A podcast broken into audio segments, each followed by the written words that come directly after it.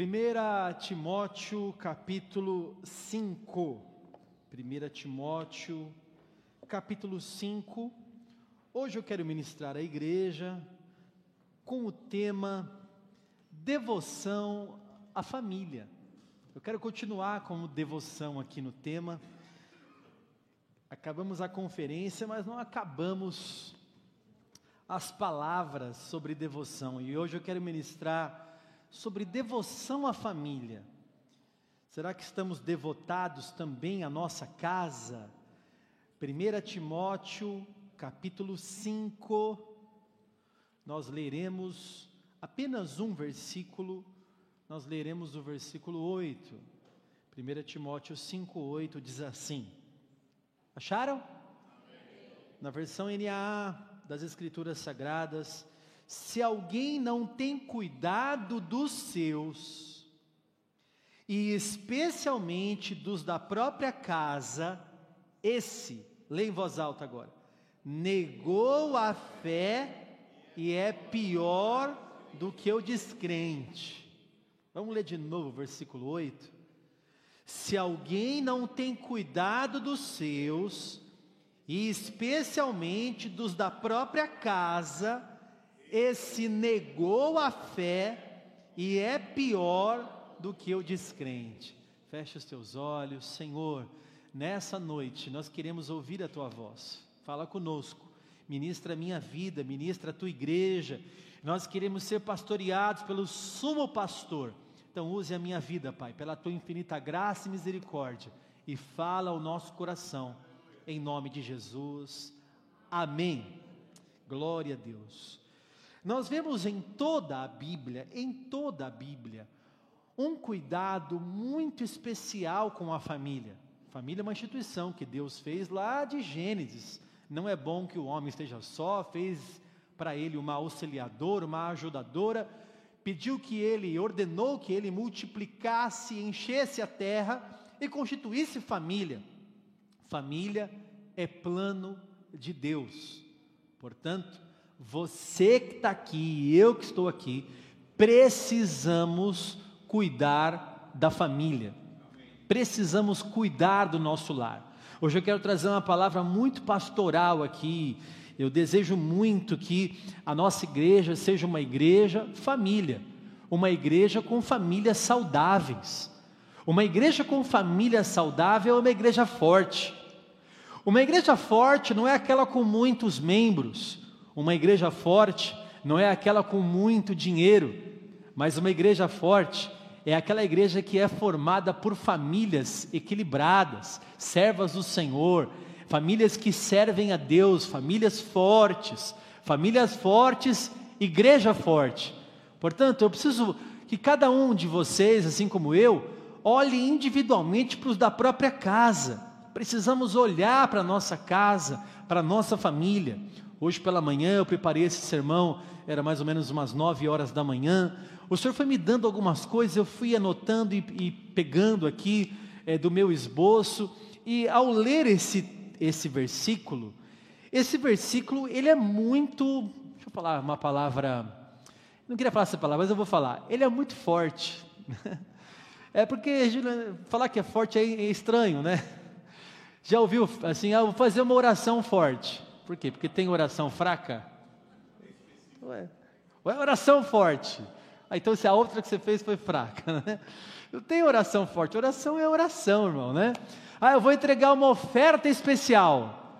É, tem oferta que não é especial, porque se não for especial, não entrega oferta, né? Vou pregar uma palavra poderosa.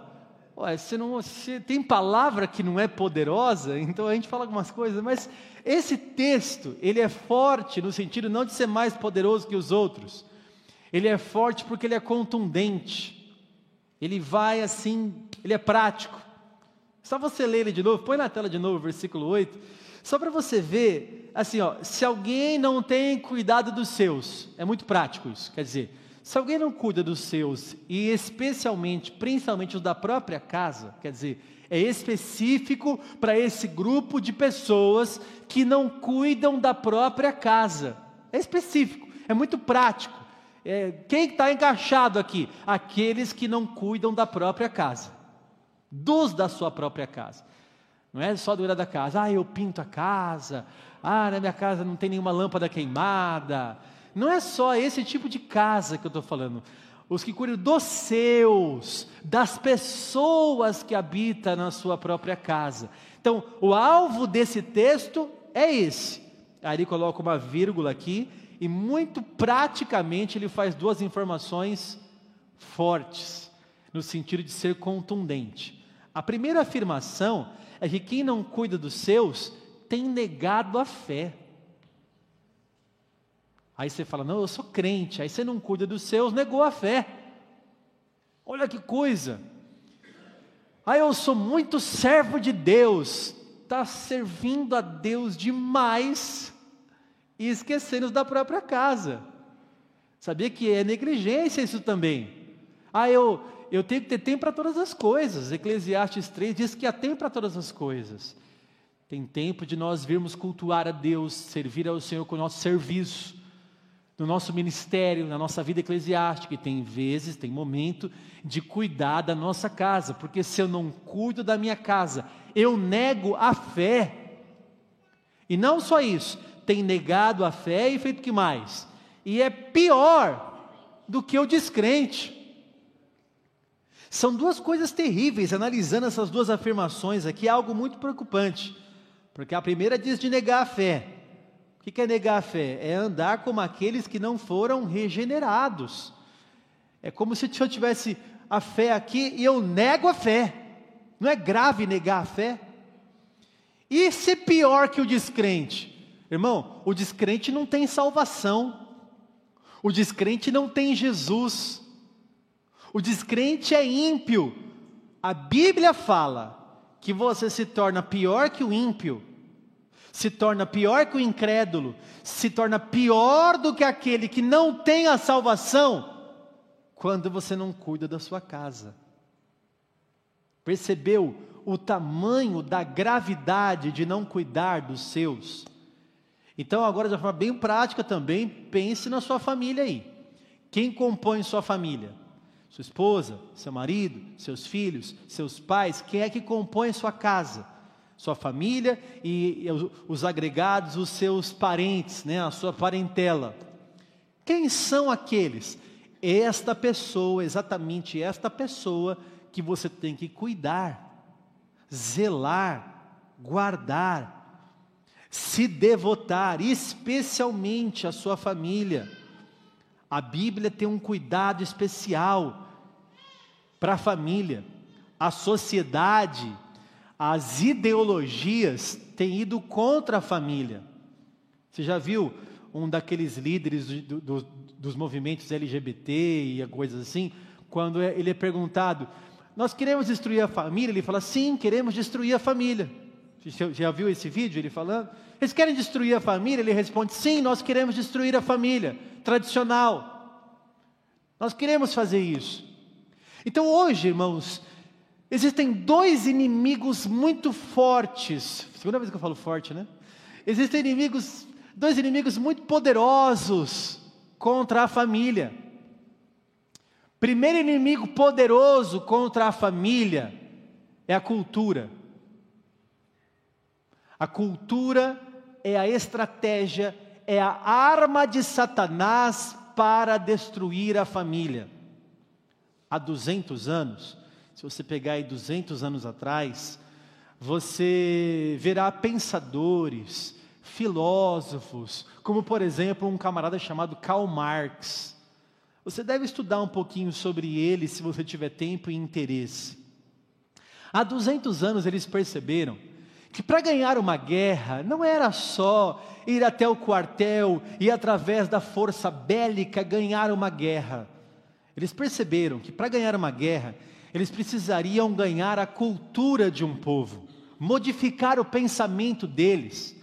Isso demoraria anos, demoraria um tempo longo até que a cultura fosse mudada, para que as, as pessoas que nascessem já nascessem culturalmente assim.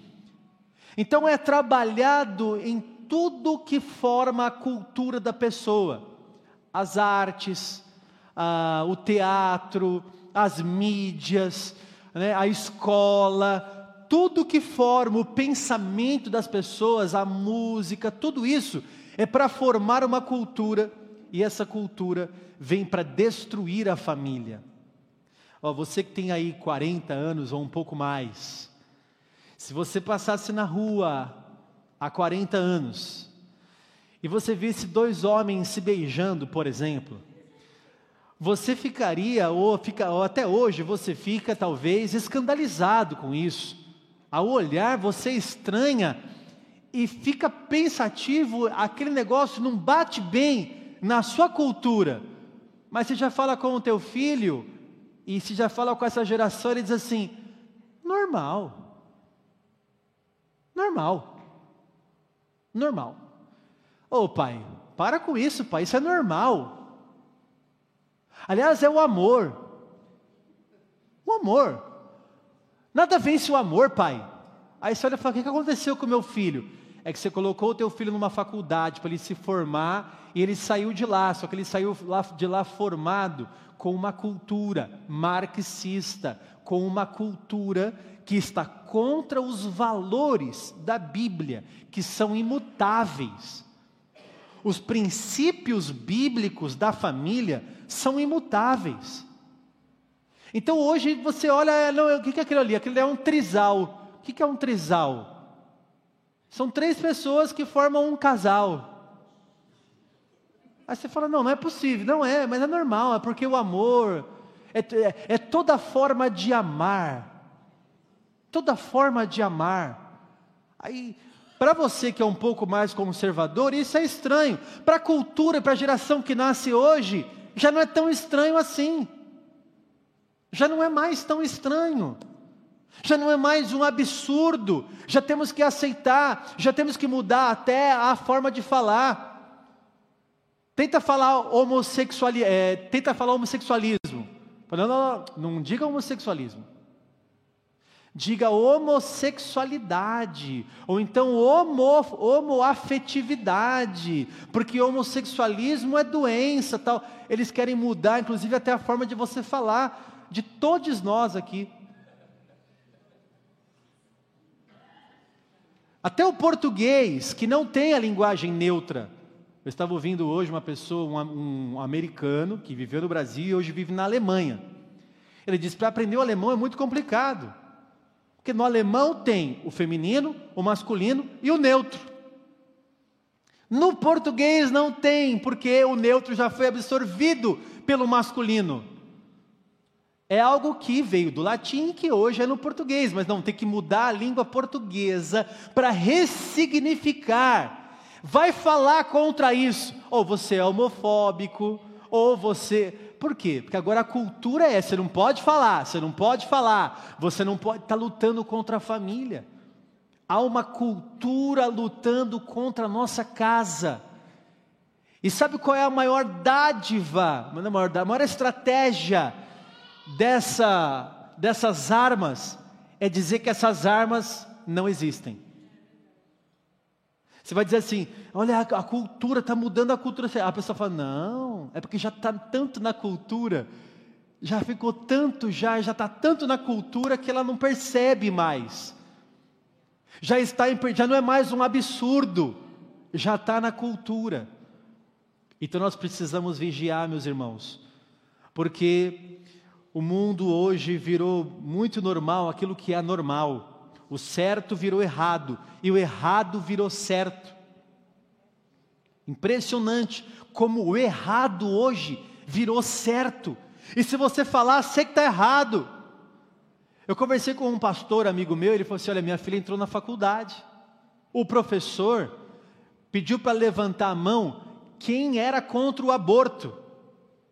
E a minha filha levantou a mão. E foi a única que levantou a mão dentro da sala de aula da universidade. Ela levantou a mão e ela relata para o pai dela que me contou que os amigos olharam para ela e disseram, e como se dissesse assim: Que planeta você está? Que, que, de onde você veio? E ela está lá, e aí no meio de tudo aquilo, assim, todo mundo olha para ela e diz, diz assim: Você está errada. O errado virou certo, e o certo virou errado. A igreja é a única voz resistente a isso. Vão chamar a gente de quadrado, vão chamar a gente de careta, vão chamar a gente de bitolado, vão chamar de tudo que você é antiquado, ah, já ficou no passado, tal, pode chamar do que quiser, por enquanto houver igreja, as portas do inferno não prevalecerão contra ela. Aleluia. Nós continuaremos sendo a voz profética, as famílias não serão dilaceradas. Há uma estatística em Portugal, eu lembro de ter lido isso há 15 anos mais ou menos, quando as novelas da Rede Globo entraram lá na, em, em Portugal, o número de divórcio aumentou absurdamente. Anos depois, o divórcio, aquilo que era a família conservadora, dizia assim: estou com problema com o meu familiar, com o meu cônjuge, com o meu marido, com a minha esposa, vamos nos resolver, porque casamento a gente passa por perrengue mesmo, irmão, não é fácil ficar casado, não é verdade? A gente tem que lutar, às vezes diariamente, perdoar diariamente. Mas de repente vem uma novela que diz assim: você não está feliz, casa com outro. E é normal passar isso na TV, e hoje, sabe como é que nós somos? A gente torce para dar errado. Se olha e fala assim, não, ele não te ama, é isso aí, larga mesmo. E a novela faz direitinho. O que está casado não dá atenção, o que está casado não trata bem, o que está casado é uma briga tal, mas aquele bonitão, galã de novela que vem, esse é maravilhoso. O amante é muito melhor. E aí você está lá torcendo para quem? Ah, boba, larga ele, casa com outro. O fim da novela é. O fim da novela não é assim, nosso casamento foi restaurado. O fim da novela é, ela, ela deu um, uma, um pé na bunda do camarada e casou com o outro. E, eu, e o final do, da novela é o casamento com o outro.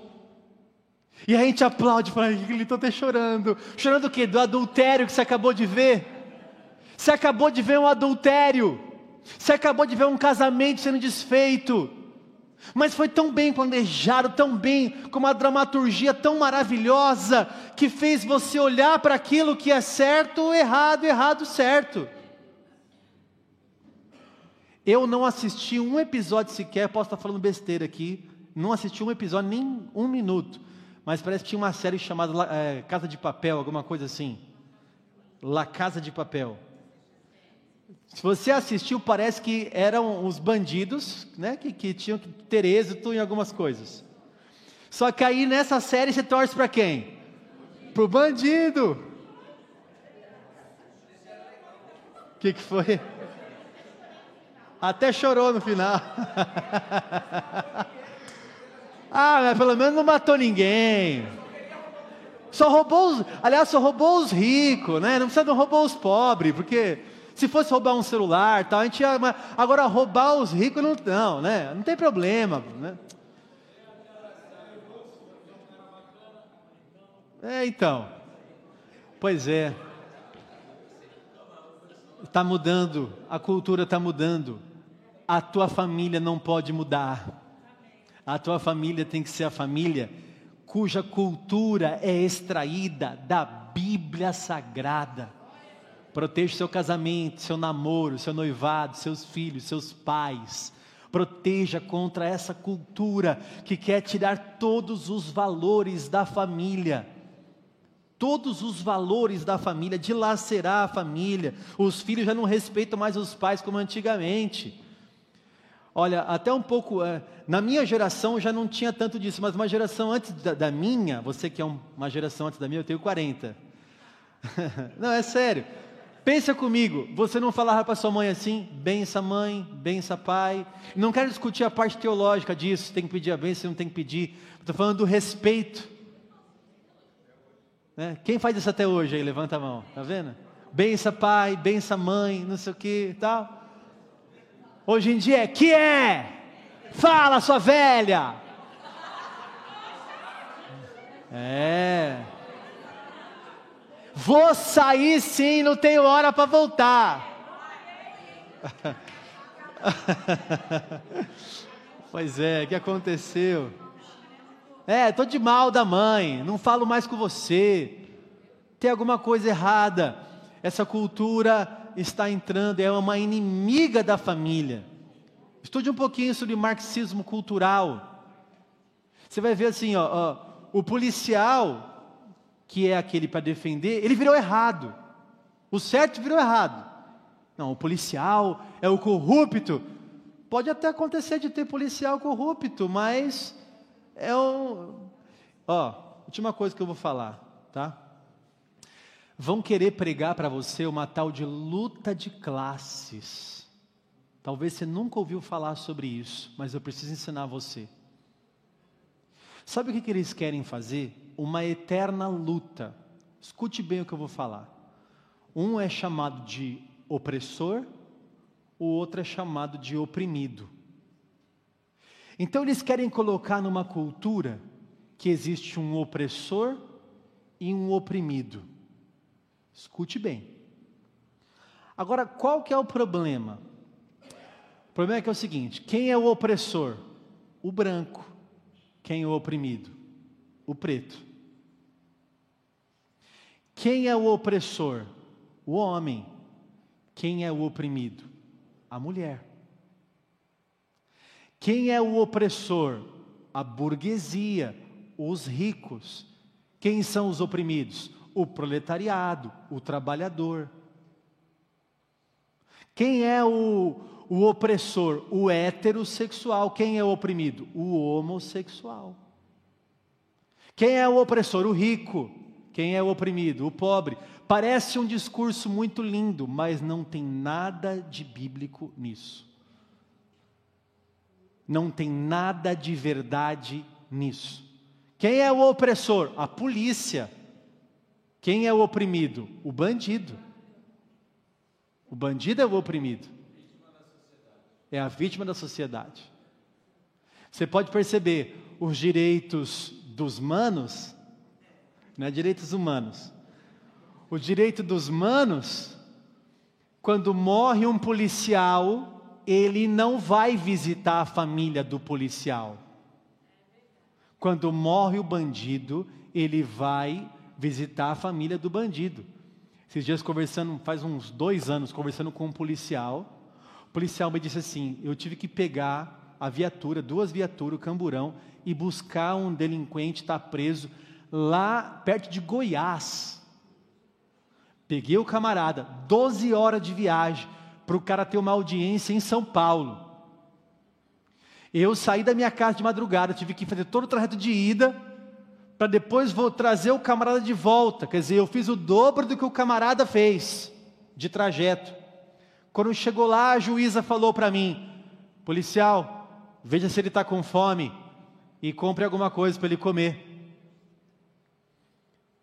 Ele disse para a juíza, amigo meu, esse policial, falou assim: mas é, excelência, eu não comi nada. Não importa, ele precisa comer. Mas eu que estou trabalhando. Que não matei, que não roubei, que não fiz nada. Aí eu que estou. É que ele é o opressor. O bandido é o oprimido. Essa inversão de valores e tem, tem destruído toda uma sociedade. Você olha uma mulher, a mulher fala, ah, eu sou oprimido, porque eu sou oprimido pelo, pelo, pelo macho. O homem é o opressor da mulher. Pergunta para a pastora Vanessa se ela é oprimida. Cadê ela? Já estar tá por aí, depois você chama ela. Sei, acho que o oprimido lá em casa sou eu. Essa história aí de, sei lá, tem alguma coisa errada. O certo virou errado, o errado virou certo.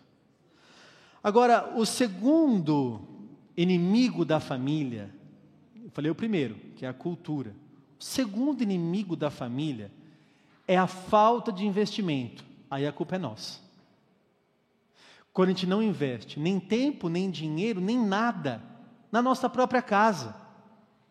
Quando você não investe na sua família, por exemplo, quando você não passa tempo com a sua família, quando você tem outra prioridade, o seu trabalho é prioridade, e aí você deixou de cuidar dos seus, como a Bíblia fala, é pior que o descrente tem negado a fé. Não, mas eu tenho que trabalhar, é claro que tem que trabalhar. Mas e o tempo de ficar abraçadinho?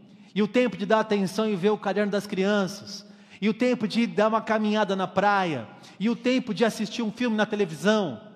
Quando a televisão, antigamente, era o lugar de todo mundo se reunir para poder assistir um programa. Hoje em dia, cada um assiste o seu no seu quarto. Hoje, cada um tem o seu celular, cada um está numa coisa. Um está no Instagram, está no WhatsApp, outro está no Facebook, outro está lá no YouTube. Todo mundo separado. As redes sociais aproximou-os de longe, mas afastou-os de perto. Afastou-os de perto. As pessoas estão no mesmo ambiente, separadas.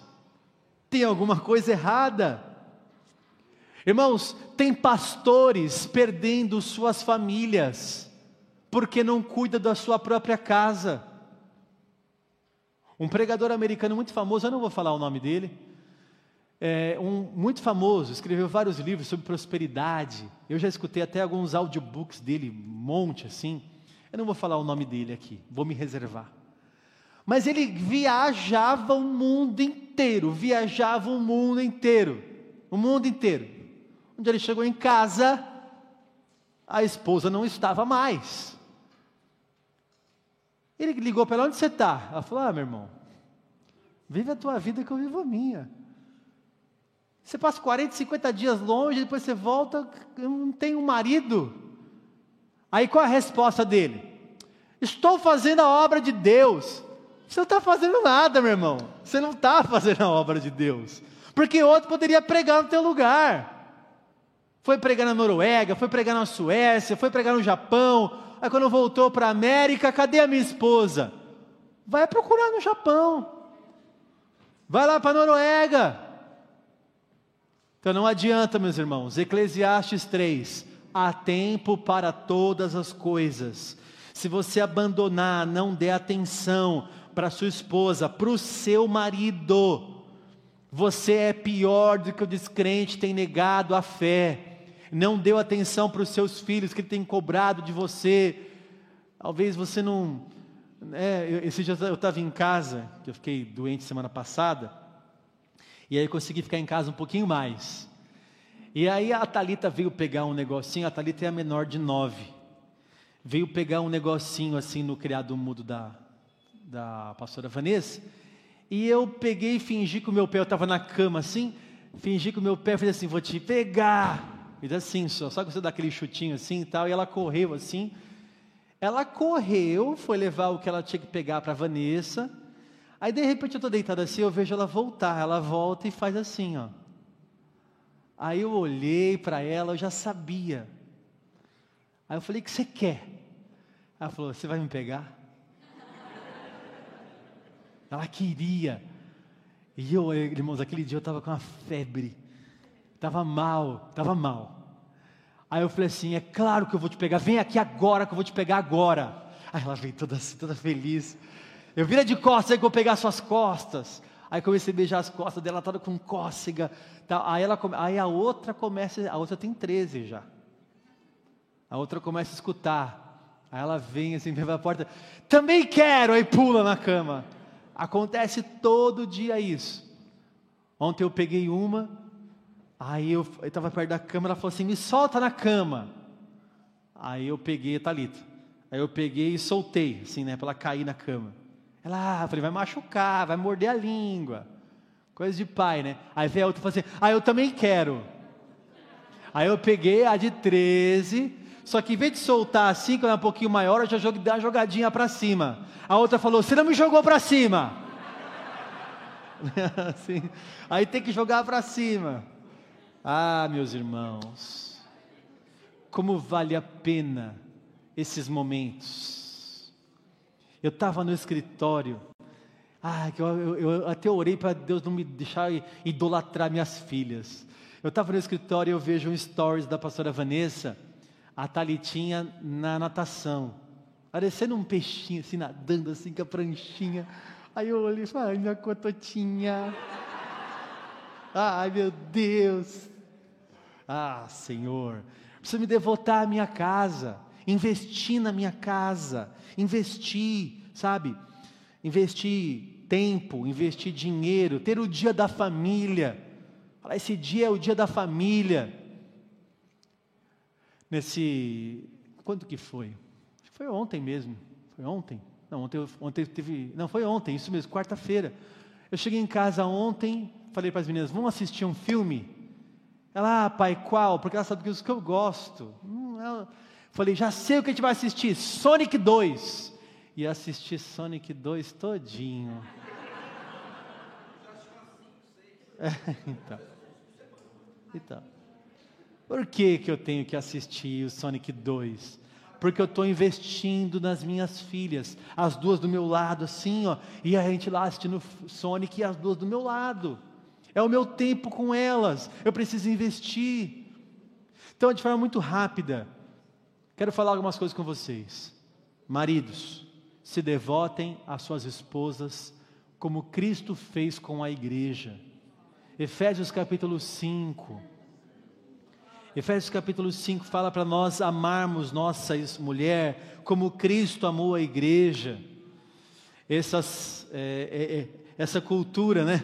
Ela vai ler a Bíblia, ela, ela só lê assim: mulher, seja submissa. Fala, tá vendo? Ó, é o opressor com o oprimido, é o homem oprimindo a mulher, mulher submissa. Você não leu a Bíblia direito, irmão? Lê direito.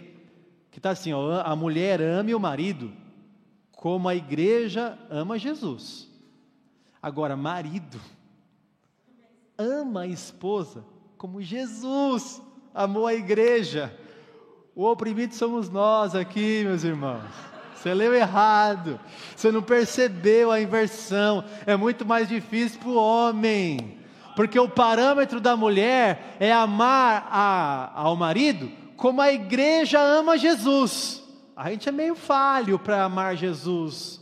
Agora, e como é que Jesus amou a igreja? Esse não tem falha, esse deu a vida pela igreja. Maridos, deem a vida pelas suas esposas. Jesus deu a vida para uma igreja imperfeita. Nossas esposas não são perfeitas, não é verdade, maridos? Não. Elas são imperfeitas. Nós não, nós somos a perfeição. Ai, não também. Senhor, nos ajuda a cuidar das nossas esposas. Nós vamos tratar nossas esposas como umas princesas. Nós precisamos ser os melhores maridos do mundo. Os crentes têm que ser os melhores maridos do mundo. Amém? Marido sendo o cabeça, o protetor, o provedor. Ah, meus irmãos, eu vou gastar a minha vida para fazer a minha esposa feliz.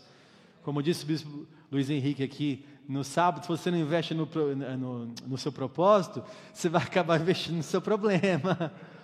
Então é melhor investir no propósito. Hoje eu acordei e fui olhar minha conta bancária, irmão, o vento levou. Sério, irmão, o negócio estava pesado hoje. Hoje eu acordei que eu fui tentar fazer um pagamento, eu fui no despachante para fazer um pagamento da minha conta. Quando eu abri lá, eu falei para ele: não, não, parece que é outra conta aqui. Tive que abrir outra coisa aqui, fazer uma catança para pagar o documento. Aqui assim, aqui, ó.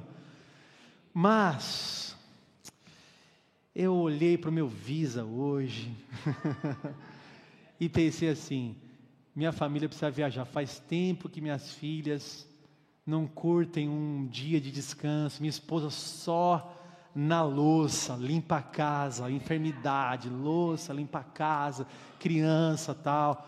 Ah, avisa, você precisa me salvar dessa vez.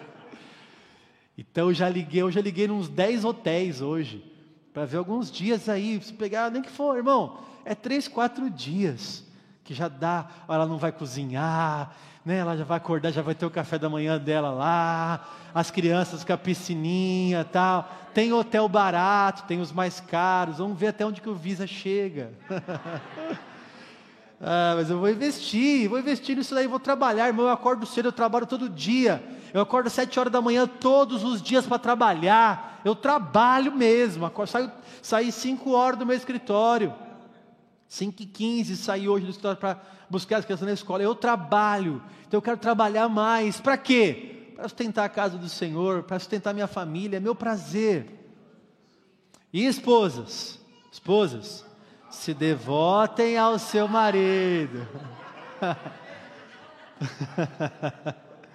é, maridos, agora. pois é, esposa, respeite o seu marido, respeite ele, trate ele como marido mesmo, como uma esposa que ama o cabeça, que se devota com respeito e submissão que olha para o seu marido e diz assim: é meu príncipe, porque tem.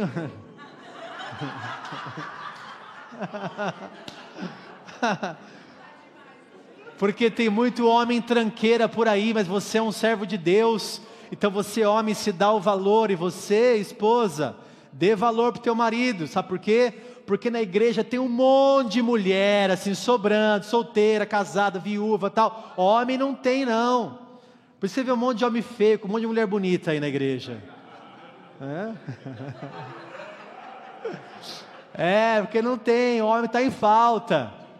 Você dá, dá uma brecha aí para o teu marido, tem uma fila de solteira, encalhada, patitia, tudo aí para poder. É, são cinco vezes mais mulher do que homem na igreja. Então, irmãos, irmãs, dê valor para os seus maridos. Trate eles com carinho, cuide deles. São os homens de Deus, são, são defeituosos, são imperfeitos, como vocês. Cuide deles, na comidinha que ele gosta, na roupa que ele precisa usar, e você sabe, só você sabe qual é da roupa dele. E tem coisas que só a esposa pode fazer para o marido. Você sabe que comida pode contratar uma cozinheira. Sabe que roupa? Você pode contratar uma empregada. Agora tem coisas que você sabe o que eu estou falando, que só você pode fazer pelo teu marido. Ninguém mais pode fazer. Cuide dele. Cama, mesa e banho. né? cuide mesmo. Mas cuide de verdade. Aliás, falando de vida sexual, aqui você sabe que eu estou falando disso, né? A vida sexual do, dos casais cristãos tem que ser muito saudável. Uma vida sexual saudável é um casamento mais feliz. É um casamento saudável.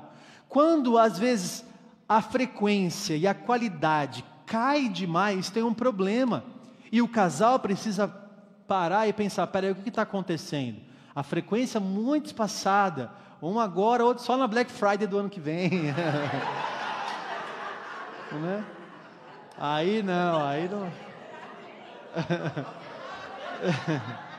Não pode. Oi?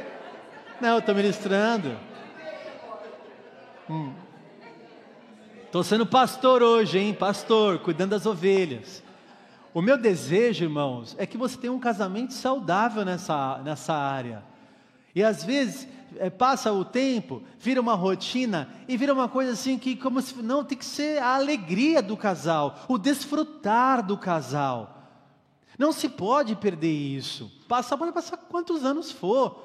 Não se pode perder essa alegria de estar junto, de se, de se amar, né? Então é necessário você cultivar isso. A Bíblia fala que o amor jamais acaba, mas a mesma Bíblia fala que o amor se esfria. Então é necessário deixar o calor do amor lá, fazer de novo crescer o calor. Para finalizar aqui, eu quero falar sobre os filhos e os pais. Filhos, se devotem aos seus pais, cuida dos seus pais, seja o orgulho dos seus pais. A minha filha ontem recebeu, ontem não, terça-feira, recebeu uma medalha na escola de boas notas. Como eu fiquei orgulhoso de ver ela. Ela fala, eu tenho uma noite de gala. Aí alugamos vestido para ela, fomos no shopping, compramos uma sandália. 95 vezes em dividido.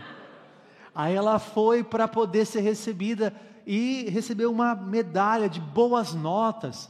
Eu disse, filha, você é meu orgulho. A Talita que acabou a conferência falou assim: Eu quero ser ungida. Não falou?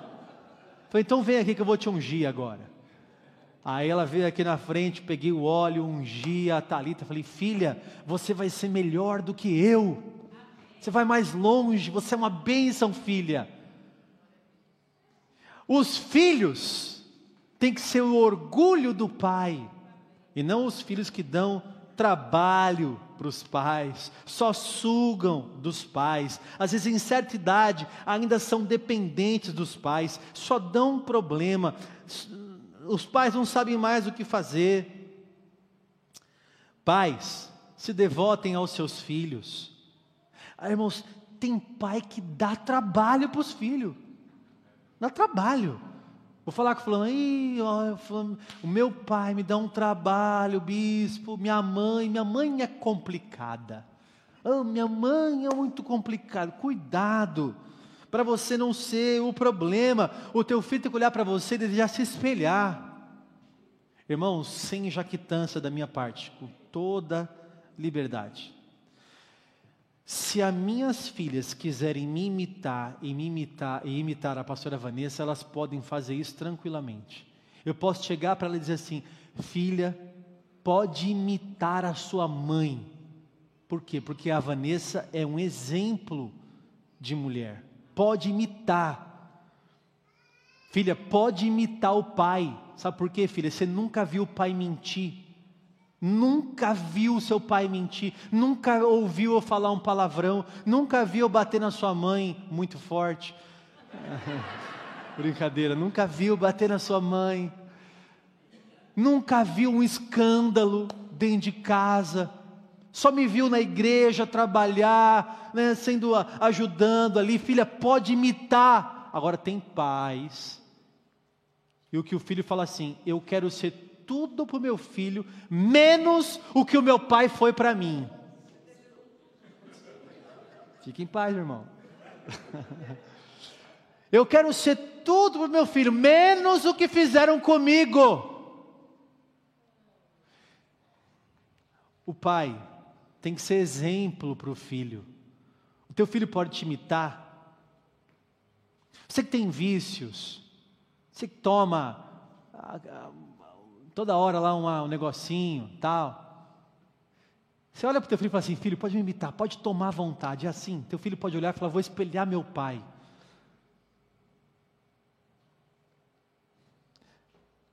Como pai, nós precisamos dar atenção para a nossa herança. Eu quero finalizar lendo um texto que vai completar com o que eu falei lá no começo, com o que eu falei agora. Põe na tela para mim, Juízes capítulo 2, versículo 8, e eu encerro aqui. Prometi que ia acabar mais cedo, estou acabando. Uh, Juízes capítulo 2, preste bem atenção. Josué, filho de Num, servo do Senhor, morreu com a idade de 110 anos. Próximo versículo. Foi sepultado em sua própria herança, em Timnat Heres, na região montanhosa de Efraim, ao norte do monte Gaás. Toda aquela geração também morreu e foi reunida aos seus pais. E depois dela se levantou uma nova geração que não conhecia o Senhor, nem as obras que ele havia feito por Israel. Você entendeu esse texto? Morreu Josué, morreu toda a geração de Josué, e a próxima geração que nasceu não conhecia Deus. Por quê? Não teve investimento na família formação da família. Josué e os seus contemporâneos não sentaram com os seus filhos para dizer assim: Filho, vou te contar a história de Abraão.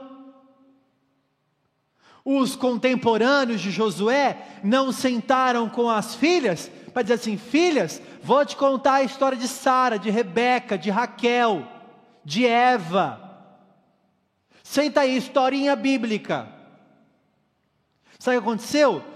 Aquela geração não tinha culto doméstico, não tinha oração em casa, não tinha devocional, não tinha valores da família. Veja que o período de juízes foi o pior período de Israel. Por quê? Porque a geração não conhecia o Senhor, a cultura foi corrompida. Nós não podemos deixar, irmãos, nós precisamos guardar nossa casa no Senhor e devotarmos a nossa família. Esta é a palavra de Deus para esta igreja hoje. Esta é a palavra de Deus para você que está me ouvindo. E com muito carinho que eu tenho a esta igreja, o meu desejo é que você se devote à família e que você tenha uma família muito saudável em nome de Jesus. Amém? Amém. Aleluia. Vamos ficar em pé então. Aleluia.